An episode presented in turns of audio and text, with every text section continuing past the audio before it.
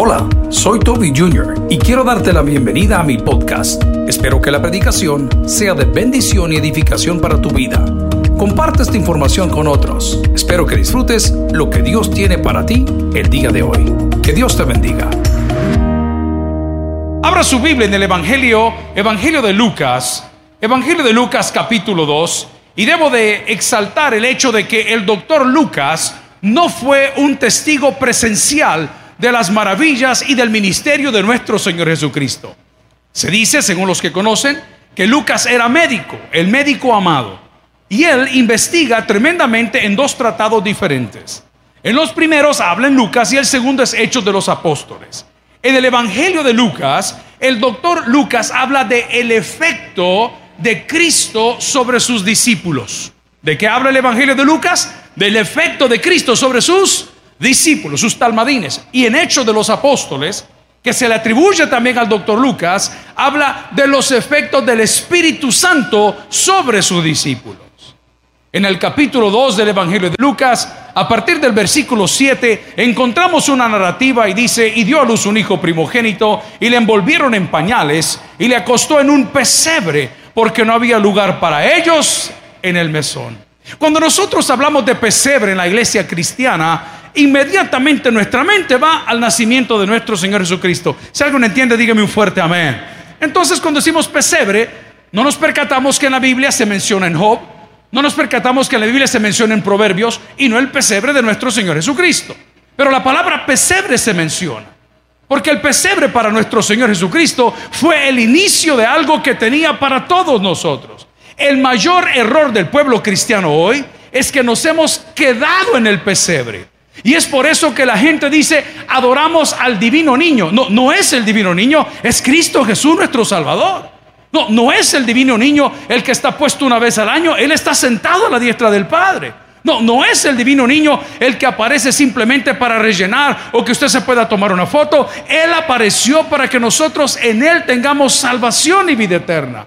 El error más grande del cristianismo hoy es creer que cuando oramos, oramos al divino niño. No, oramos al Hijo de Dios que es todopoderoso. La Biblia lo describe y dice que Él es el alfa y el omega, el principio, el fin, el que es, el que era, atención, y el que ha de venir. ¿Alguien lo cree? Dígame un fuerte amén. Entonces, no nos podemos quedar en el pesebre. Personas me preguntarán, pastor, ¿por qué yo no puedo disfrutar mi cristianismo? Y es porque nosotros queremos ver esa etapa de conocer al Señor como la única etapa. No, mi amigo, eso es igual que el noviazgo. Cuando tú conoces a esa persona, cuando conoces al hombre de tu vida, cuando conoces a la mujer de tu vida, después de conocerle, desarrollas una relación para con ello. Platicas con ello. Antes nosotros los viejos escribíamos cartitas. ¿Cuántos escribieron cartitas aquí? Amén. Algunos en papiro. Amén. hermana Patia. La tinta no existía, hermanos. ¿ah? ¿Cuántos pusieron algún telegrama alguna vez? Todo lo que tengo es tuyo, mamacita de mi vida, firma el perico. ¿Ah? ¿Cuántos pusieron un telegrama aquí alguna vez? Ok, no nos quedamos en esa etapa. Y luego venía el día de los enamorados. E íbamos a comprar una tarjetita al supermercado, al mercado, a Metrocentro, a Metrosura, donde fuese, a la moda parisiense, ¿verdad? Ahí iba a comprar usted la tarjetita y usted enviaba la tarjetita ansioso y ya la leíste, y ya la leíste, y a la tarjetita le echábamos perfume, a la tarjetita le echábamos talco, a la tarjetita, ¿verdad hermana? Le hacía así, le decía, y le ponía el sello porque usted estaba desarrollando una relación. Usted no se quedó en el primer date. Usted no se quedó en la primera salida. Usted desarrolló su amistad para con esa persona. Y esa amistad llegó a ser una relación. Y esa relación llegó a ser un noviazgo. Y ese noviazgo llegó a ser una familia. Y esa familia llegó a ser un legado. El error más grande en esta Navidad es que tú pienses del divino niño todo el año como que es un niño cuando es Padre de justicia, cuando es Dios Todopoderoso, cuando es el único que te puede dar entrada a la gloria celestial. Vaya conmigo, por favor, al Evangelio de Lucas capítulo 2, versículo 12. La palabra del Señor dice, y esto servirá de señal. Hallaréis a un niño envuelto en pañales y acostado. ¿A dónde dice la palabra? En un pesebre. Dígame algo. ¿Qué pensaría el día de hoy si en lugar de pantalones hubiese venido yo en pamper? Además de darle risa, ¿qué otra cosa le daría? Ay, pobrecito, el pastor ya se orina. No podemos. seguir en esa etapa del cristianismo. Van a venir días difíciles. Vamos a atravesar por valles difíciles. Pero nunca olvide que su vara y su callado nos infundirá aliento. Nunca olvide que la compañía de Dios, no, del niño, del divino niño, no, no, la compañía de Dios, de Jesucristo, el Hijo de Dios, en nosotros es nuestra esperanza de gloria. Es por eso que esta noche una sola invitación le tengo y la invitación es que no se me quede en el pesebre, no se quede en la primera etapa. Descubra todo lo que Dios tiene para usted, porque Jesús vino a la tierra con un propósito. ¿Alguien dice amén a eso? ¿Y cuál era el propósito de Jesús? Buscar y salvar o salvar y buscar a quienes, a los que se habían perdido. ¿No le ha sucedido últimamente que... ¿Y mi celular? ¿Y mi celular? ¿No ha visto mi celular? Y comienza esa desesperación como que ha perdido la partida de nacimiento, ¿me entiende? Una cosa horrible. Mamá, vos andás mi celular. Hijo, vos tenés mi celular. Y el celular tal vez lo andaba en la bolsa de atrás, pero como nunca ha tenido nada ahí, ni lo siente. ¿Ah? A esa persona ya le contaron el chiste, ¿no es cierto? Ni lo... Ah, ah, no, aquí lo tengo. Ay, Dios mío. Tengo una pregunta. ¿Te sientes así cuando no oras al Señor? ¿Te sientes así cuando no vienes a la casa del Señor? ¿Te desesperas como nos desesperamos cuando nuestros seres queridos no nos llaman? ¿Te desesperas o, te hace falta esa persona que te diga buenos días, mi mariposita de colores? Porque antes fuiste un gusano. Amén. ¿Te desespera? Amigos y hermanos, no te quedes en el pesebre. Mi deseo en esta noche de Navidad, literalmente el día más importante simbólicamente, porque no estamos peleando la fecha, estamos recordando un evento. La noche más importante es que no te quedes. Por eso la palabra dice, cuando era niño hablaba como niño, pensaba como niño, hacía cosas de niño, pero cuando dejé de ser niño, entonces hacía cosas ya de mayores. Amigo y hermano, la palabra del Señor me motiva a que entendamos que el pesebre solo fue el punto de contacto, pero después del punto de contacto, después de los 30 años de vida de nuestro Señor Jesucristo, algo se encendió. Y eso es el ministerio que Él tenía asignado. Haciendo una analogía al día de hoy en familia, Preguntamos por algunos hermanos. Ah, ya no viene. Oh, se ha retirado. No, ya no se congrega. Y la primera pregunta que yo hago cuando alguien se aleja de la congregación es, ¿qué ministerio tenía? Esto es lo que tuvieron en común todos. Ninguno. Ninguno. Vinieron a calentar silla y a volar lengua por años, pero jamás hicieron nada por nadie. Nunca ganaron un alma a Cristo, nunca oraron por un enfermo, nunca visitaron un hospital, nunca ayudaron a un huérfano, nunca alimentaron a una viuda, nunca fueron a un funeral y por eso son presa fácil porque ellos se quedaron en el pesebre, se quedaron en el culto del domingo, se quedaron en la primera ilusión, se quedaron como extraño yo al pastor. Yo creo que el pastor a nosotros no nos extraña. Porque lo que está viendo ahí arriba no se parece a todas las señoras que vendían sillas antes aquí en el tabernáculo.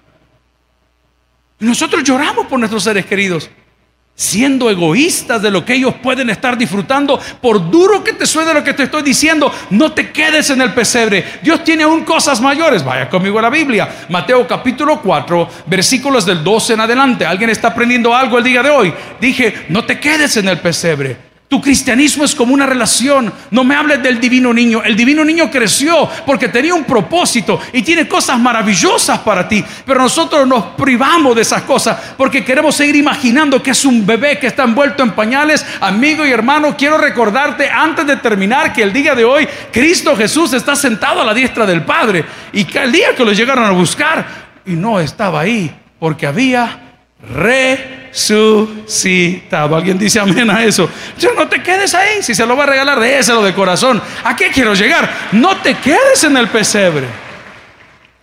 Perdón. Otros se quedan en la cruz. Lo primero que yo pedí cuando fui a Italia la primera vez hace algunos años por misiones era, era ir a las basílicas y conocer algunos museos en Milán el Da Vinci, precioso ahí. Los hermanos nos llevaron, los pastores, preciosos hermanos, nos llevaron a conocer. Qué interesante. Bueno, ese señor Da Vinci era tan, tantas cosas que se conocen. Pero una de las cosas que me llamó la atención del museo era cómo sacaban el agua antes. Yo siempre me pregunté. A mí sí me dicen, abrí un pozo y saqué el agua. Pero si el pozo, ¿cómo hago? Yo agarré una gran pajilla. Así como cuando uno robaba gasolina, alguien entiende lo que estoy hablando, algún camionero aquí que le sacaba, dice, lo puse, ¿ah? y ahora miren, era tan impresionante, entre otros inventores que estaban por ahí, que había puesto un tornillo de madera, un tornillo goloso.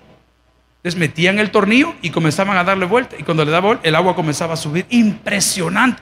Vi cómo hicieron la primer pupusa. No, tampoco. Eso no es genital. A ver, impresionante. ¿Pero por qué le digo esto? Porque muchos de nosotros nos quedamos en etapas. Entonces, cuando entramos a las basílicas, al Duomo, por ejemplo, que es una basílica allá en la mera, mera ciudad, y, ahí se toman fotos un montón de personas, y, y, comenzamos a ver para arriba el arte, cosas así. Cada vez que yo veía a Cristo, lo digo con mucho respeto, a mí no me inspiraba confianza, me daba miedo. Ve a su vecino para que me entienda. Mire la carita, yo que la tiene tapada, ¿ah? pero tiene un ojo maldito, la ceja así, vea. Ve a su vecino. A mí me daba miedo. ¿Qué le inspira al vecino que tiene al lado ahorita? Hambre, dice, porque viene con color marshmallow. ¿Ah? Es que aquel parece semita y aquella peperecha. Dice, ¿qué es eso? Pero bueno, ¿qué, qué le inspira a su vecino? Cuando yo veía esas obras de arte, el Cristo débil, flaco. Hermano, ¿usted alguna vez le ha dado la mano a un obrero, a un albañil le ha dado la mano. Cada dedo como que es plátano, hermano. Si usted no le da la mano apenas y le agarra así, ¿ve? porque son unos dedos como que son así, ¿ve? raíces de yuca. Si Jesús era carpintero, ¿cómo eran sus manos? ¿Mm? ¿Cómo creer su desarrollo físico? Si caminaba entre 20 y 23 kilómetros, dicen unos diarios de aquí para allá, y su dieta está clara en la Biblia. Dice, comía esto, lo otro, semitas ante dubiges, pollo campero. Todo dice ahí, panes chori. Todo dice lo que comía el Señor. ¿Cómo crees que era su cuerpo? Te pregunto. ¿Cómo crees que era su cuerpo? Débil, tirado. Yo cuando veía eso, hay gente que le entra lástima. Amigo, a Dios no le tengas lástima, tenerle miedo. O no que no dije ni respeto, tenerle miedo. Hablábamos con unos amigos el día de hoy, antes de comenzar el culto y la reunión y el esfuerzo de Boanerges y todos estos jóvenes que han venido a ensayar sin parar algunas semanas. Y le digo, fíjate que fulano está enfermo. Y uno de los que me pregunta dice, hey pastor, ¿y no era aquel chamaco que era bien blasfemo? Fíjate que no sé, le dije, ¿cómo no, pastor? Me dijo él, no te creo, ¿cómo no? Me dijo. Es que amigo, con Dios nadie juega y sale victorioso. Y eso ahora también para nosotros los pastores. Con Dios nadie juega y sale victorioso. Ahí deje que griten. Ahí deje que ladren. Dios se defiende solo, hermano. Él no necesita que lo defienda. Él solito se defiende. ¿Y cuál es su arma favorita? El tiempo. Es la favorita del Señor, el que a mí me encanta. Hace poco fue la celebración de la pesca del marlin y nosotros tenemos algunos amigos que venían de Estados Unidos a participar, pero con la pandemia no llegaron y otros sí fueron y, ponían las fotos del dorado y el marlin, las libras del marlin y no sé qué. Pero ver cómo ellos lo hacen es interesantísimo. Porque tienen unas cañas de pescar y tienen una, bueno, una indumentaria, unas cosas preciosas. Pero cuando ese pez, el pez vela, ¿ah? pica, comienza a dar el carrete. Pero llega un punto donde el que tiene el control dice, hasta aquí, ¡pac! ya lo engancha. Y son horas, no, no minutos. No, no es un chimbolo aquí nomás, vea, de, de alguno, no, estamos hablando de un pez que tiene una potencia y una fuerza que cuando se mueve, tiene poder. Y comienza ese hombre a jugar y a traerlo. Lo deja ir. Dios tiene una herramienta que se llama tiempo. Y de esa nadie se libra. Le voy a dejar una de las que nuestro pastor nos decía, que a mí me da miedo. Cuando tus hijos ya no te necesiten, decía el pastor, Dios te va a pasar las facturas. Así decía. Y hoy ya, ayer fue Navidad, Nochebuena, como se le llama en El Salvador. Ya nuestros hijos son como, ya no podemos ir, papi. Ya no podemos ir, papi. Ya no, ya no podemos ir, papi. Hace 20 años era, papi, podemos abrir regalos. ¿Mm? Hoy ya los abren sin pedir permiso. El tiempo es una de las herramientas y o armas de Dios con el que nos va a medir a todos, hermano. Y esta es la mala noticia. Todo lo que el hombre sembrare, eso también se hará. Las lágrimas que tienes hoy, o las sonrisas que tienes ahorita, o las lágrimas que tengas mañana, o las que puedas tener pasado mañana, es porque olvidaste que el muchachito del pesebre, eh, el, niño bonito, el que le pusieron un pamper, un, ¿cómo se llama nosotros? Los diapers, ya creció, hermano. Y toda la autoridad del Padre fue derramada en él. A tal grado que él mismo dice de sí mismo, todo lo que pidieres al Padre en mi nombre, uy, él te lo va a dar. No es el divino niño, es nuestro Salvador. No te quedes en el pesebre. No cometas el error que vas a creer tú como creo yo que Dios lo vamos a engañar y que vamos a aparentar y vamos a hacer lo que queremos. Dios tiene una medida que se llama tiempo y dice la palabra que al final de todos los tiempos vendrán diferentes juicios, así para los buenos como para los malos. ¿Estás tú preparado el día de hoy? Sigues admirando y creyendo que el pesebre lo pones una vez al año y que lo que hiciste una vez al año es suficiente para cubrirte para todo el año. Mi amigo, jamás olvides lo que es alabanza. Dice que Él es el único que puede darte perdón a través de su sangre. El pesebre, el pesebre fue una etapa. Si va conmigo una vez más al Evangelio de Mateo, por favor, en su capítulo 4, versículo 12 dice, cuando Jesús oyó que Juan estaba preso, volvió a Galilea y dejando a Nazaret, vino y habitó en Capernaum, ciudad marítima en la región de Zabulón y de Neftalí. Atención, para que se cumpliese lo dicho por el profeta Isaías cuando dijo, tierra de Zabulón y tierra de Neftalí, camino del mar, al otro lado del Jordán, Galilea de los gentiles, punto y coma. El pueblo asentado en tinieblas vio gran luz, y los asentados en región de sombra de muerte, luz les resplandeció. Punto. Desde entonces comenzó Jesús a predicar y a decir, ¿qué dice el niño del pesebre? Arrepentíos porque el reino de los cielos se ha acercado. ¿Alguien da gracias a Dios por el nacimiento de Cristo el día de hoy? Ese es el reino de los cielos. Atención, dice la Biblia que el reino de los cielos no consiste en bebida ni en comida. Entonces no te vayas a equivocar que venir a los pies de Cristo es para que tengas una casa, para que tengas un carro, para que tengas una familia. No, no, no. Venir a Cristo, al niño del pesebre, es para que tengas un Salvador.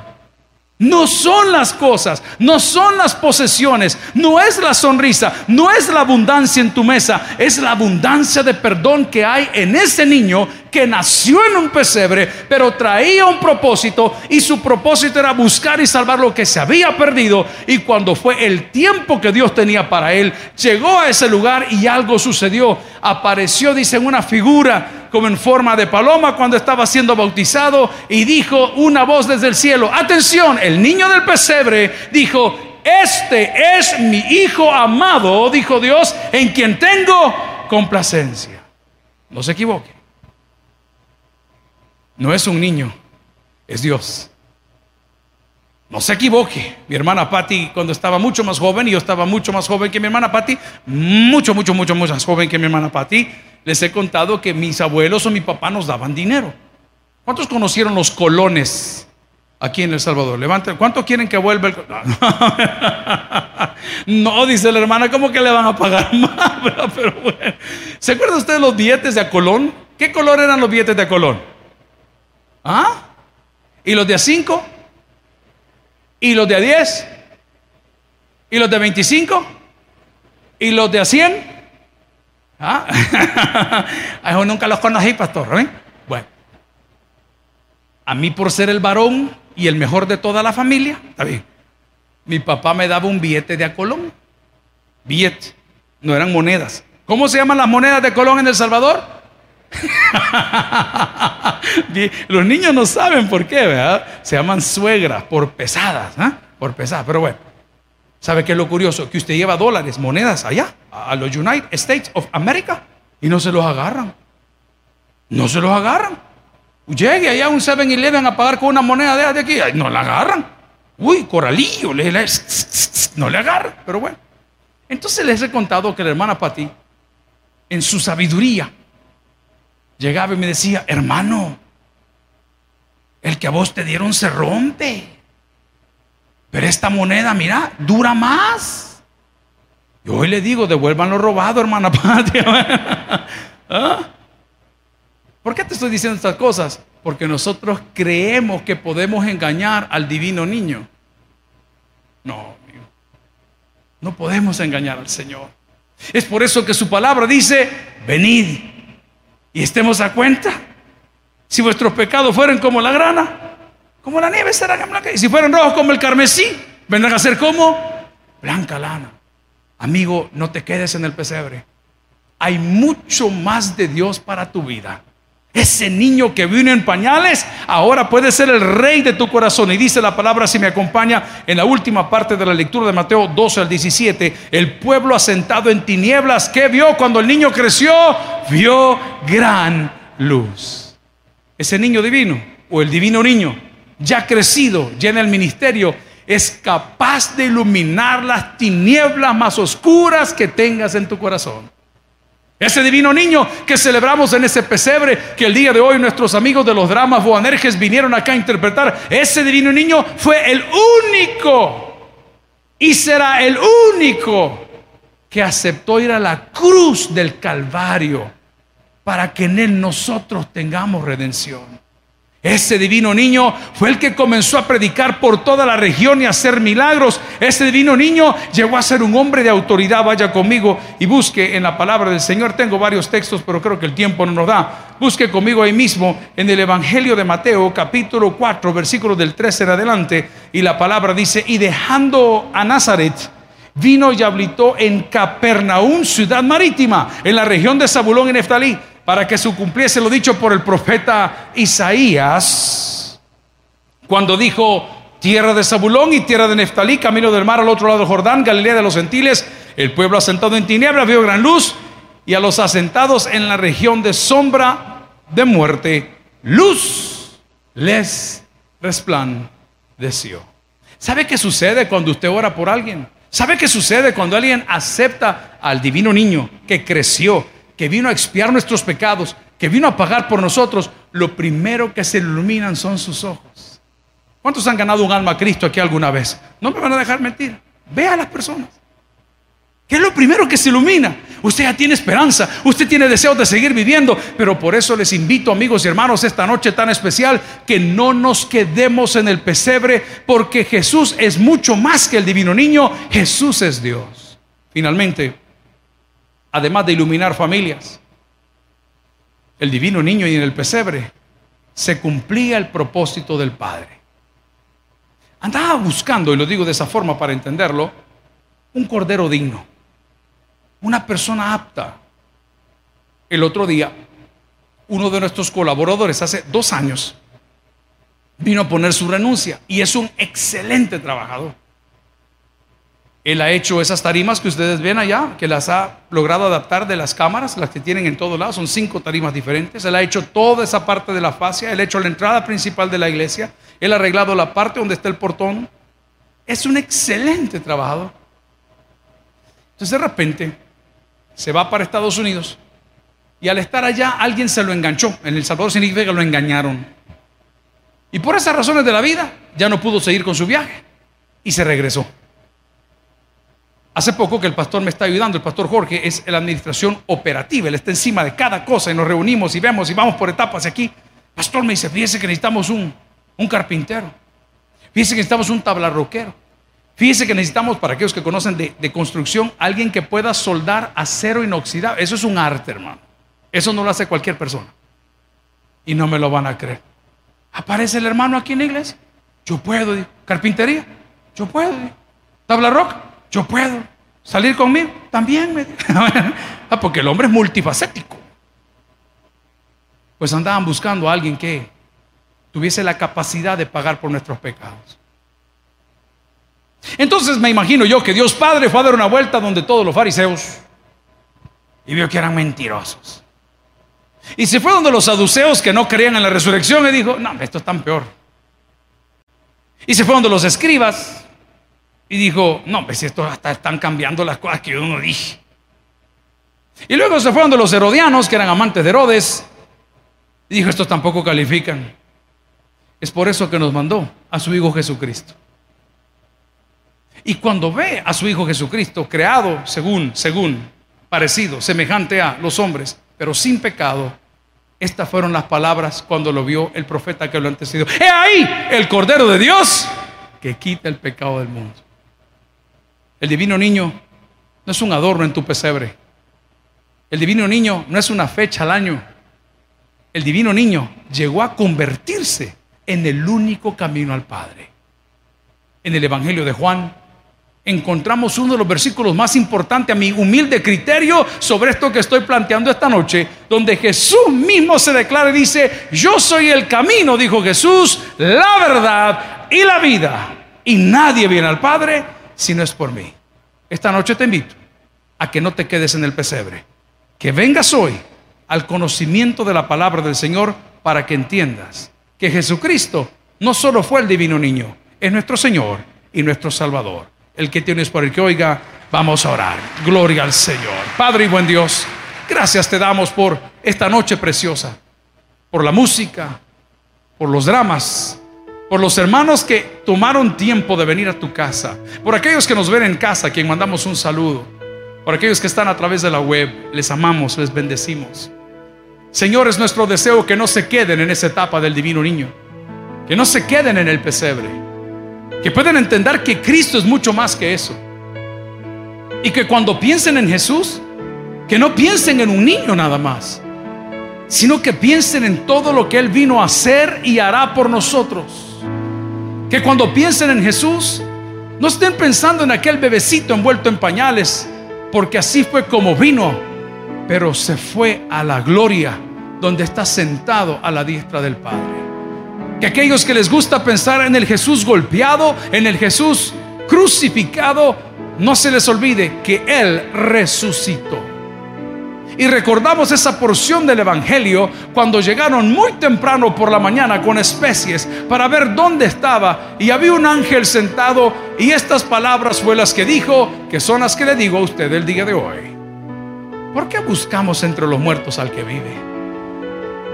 Si usted nunca ha invitado a Jesús a su corazón, hoy 25 de diciembre del año 2020 sería la mejor decisión de su vida. No le estoy hablando de un cambio de iglesia. No le estoy hablando de un cambio de religión. Cristo no es religión.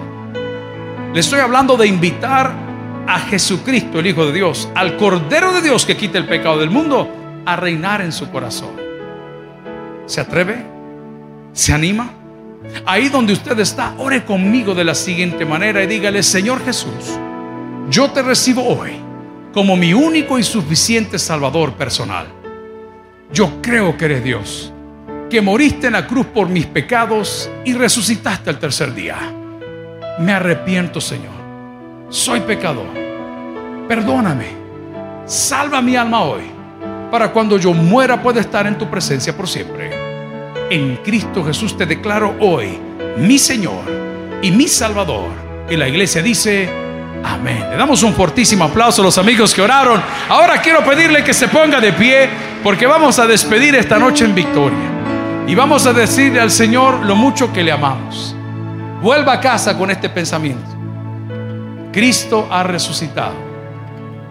Ese divino niño dejó de ser niño por cumplir lo que Dios tenía como propósito para él. No piense en ese Cristo como lo vi yo en las basílicas allá en Italia. No piense en el Cristo envuelto en un pañal. No, Él es el Rey de Gloria. Y dice la palabra que así como se fue, vendrá por los suyos. ¿Está usted preparado? Dígame un fuerte amén. Vamos a orar al Señor. Padre, te doy gracias por esta reunión del día de hoy.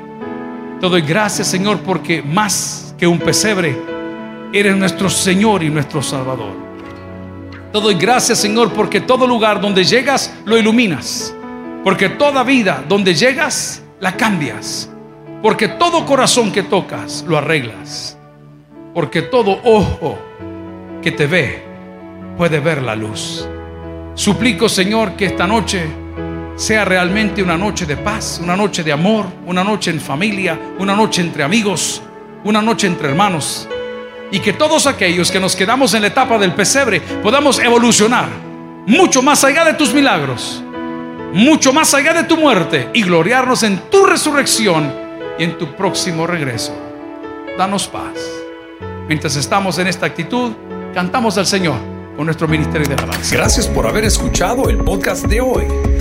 Quiero recordarte que a lo largo de la semana habrá mucho más material para ti. Recuerda, invita a Jesús a tu corazón. A cualquier situación, Jesús es la solución. Prueba Jesús. Si no te funciona, te devolvemos tus pecados. Muchas gracias y hasta la próxima.